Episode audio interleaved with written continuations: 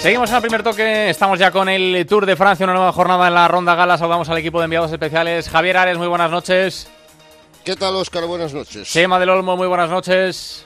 Hola, buenas noches. Bueno, ya lo decíamos ayer y hoy se ha confirmado lo del Tour, por lo menos quién lo va a ganar, está más que claro y más que sentenciado y hoy lo ha demostrado Chris Froome, el británico, no solo aumentando la ventaja, sino encima ganando esa cronoescalada de 17 kilómetros, Javier. No tenía nada especial, la verdad. Era la confirmación de que es el mejor de la carrera. Era un terreno que le iba extraordinariamente bien. Tal vez en un perfil plano hubiera tenido problemas ante el otro gran especialista que es Tom Dumoulin.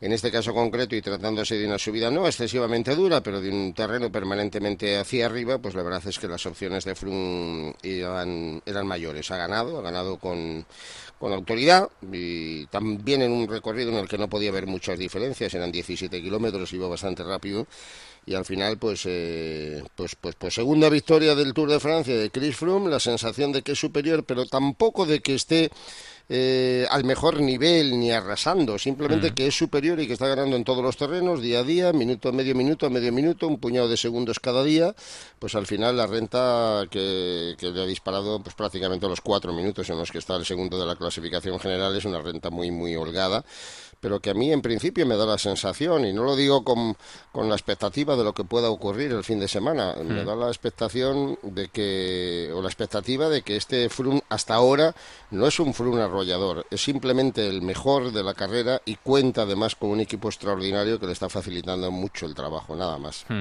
Bueno, pues Chris Froome ha abierto un poquito más la brecha en la clasificación general y también hablamos ayer de las sensaciones de el que a priori era el candidato a pelearle por la victoria final, que era el colombiano Nairo Quintana Chema, que hoy ha vuelto a mostrar que es que no está en su mejor momento, ni mucho menos el ciclista de Movistar. Así es, es que no, va bien durante todo este Tour de Francia, lo venimos comentando. Eh, todos pensábamos que en la última semana pues iba a dar do de pecho y, que podría poner en apuros a Chris Froome, pero no. Y hoy nos ha sorprendido con estas declaraciones. No siguen siendo buenas las sensaciones, me está pasando algo, no es normal en mí este rendimiento. Eh, no esperaba eh, estar de esta manera, eh, no es fatiga la que siento, pero el cuerpo tampoco responde. Eh, puede ser algún tipo de alergia que tenga en el momento porque no oxigenan bien las piernas. Bueno, pues un, tipo de alergia, dice Chema, el colombiano, que está claro que no, no, está bien, ya lo decíamos estos días, evidentemente. No, no está bien, se le, se le, ve durante todos estos últimos días que no, que no funciona y eso que había preparado a conciencia el Tour de Francia. Siempre ha dicho que era su sueño este año vestirse de amarillo e, en París, pero no lo va a poder conseguir y yo creo que ya está todo el mundo resignado. También me ha llamado la atención hoy en el capítulo de declaraciones lo de Kirifrun, mm. quizás sea una muestra de, humildad cuando ha dicho que él no pensaba hoy conseguir la victoria. Bueno, pues era uno de los candidatos, era el candidato número uno, evidentemente, aunque Tony Molen estuvo ahí muy cerca, pero 21 segundos ha sacado Frun a Molen en esta cronoescalada.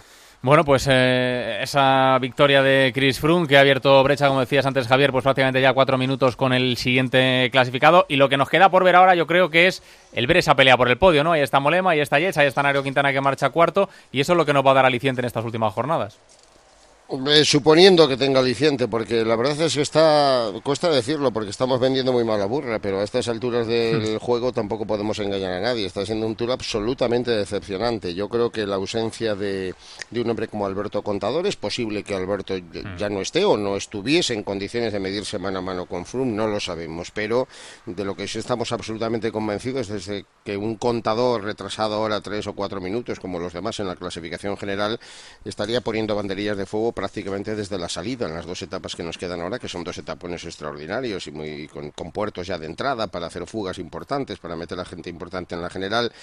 Pero a mí la sensación que me está transmitiendo el Tour es muy pobre porque aquí solo hay un corredor verdaderamente agresivo, que es eh, Fabio Aru, y hmm. ha perdido bastante tiempo en la clasificación general. Es verdad que hay gente como Aru, como el propio Bardet, como Richie Porte, que hoy han evidenciado lo que ayer ya dejaron entrever en, en la subida de Finaut, y es que están en buena condición y que parece que pueden acabar bien el Tour de Francia, pero mm, más que la condición es la actitud. Es decir, mm, el ciclismo hoy, como le pasa al fútbol, es tan rácano, va tan tan, tan, tan, al detalle del mínimo de los gastos que normalmente se corre por eliminación. No se corre para adelantar al primero, se quede para que el que está por delante de ti pierda tiempo en la subida final, ¿no? Y eso pues repercute en el espectáculo porque si al final las dos jornadas que nos quedan, que son dos llegadas de alta montaña, mañana en Mont Blanc, en Jacques de Mont Blanc y pasado mañana en, en Just Plan, aunque hay que descender rapidísimo en Morcín, pero es en el Just Plan, está todo el mundo pendiente de atacar en el último kilómetro para ver si alguien se descuelga y pierde 30 segundos para anteponerse, para pasarle en la general,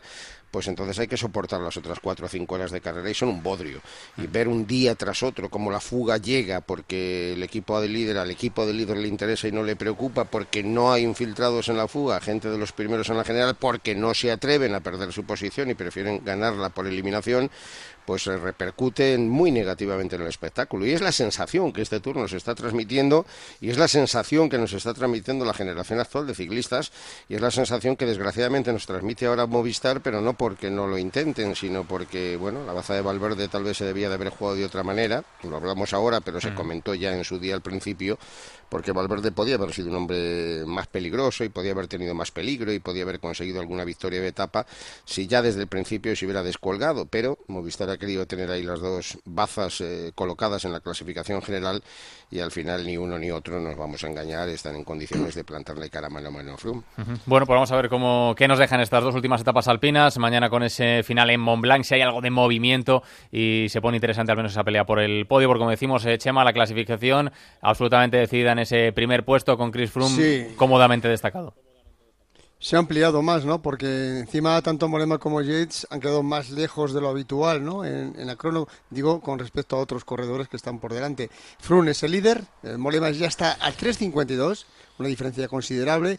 Yates a 4.16 y Quintana cuarto clasificado que intentará meterse en el podio a 4.37.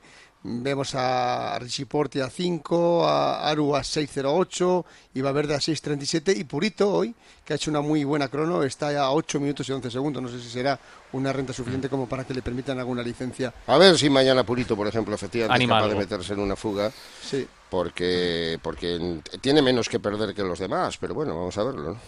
Pues mañana nos escuchamos en esa decimonovena etapa del Tour de Francia. Javier, Chema, un abrazo, hasta mañana.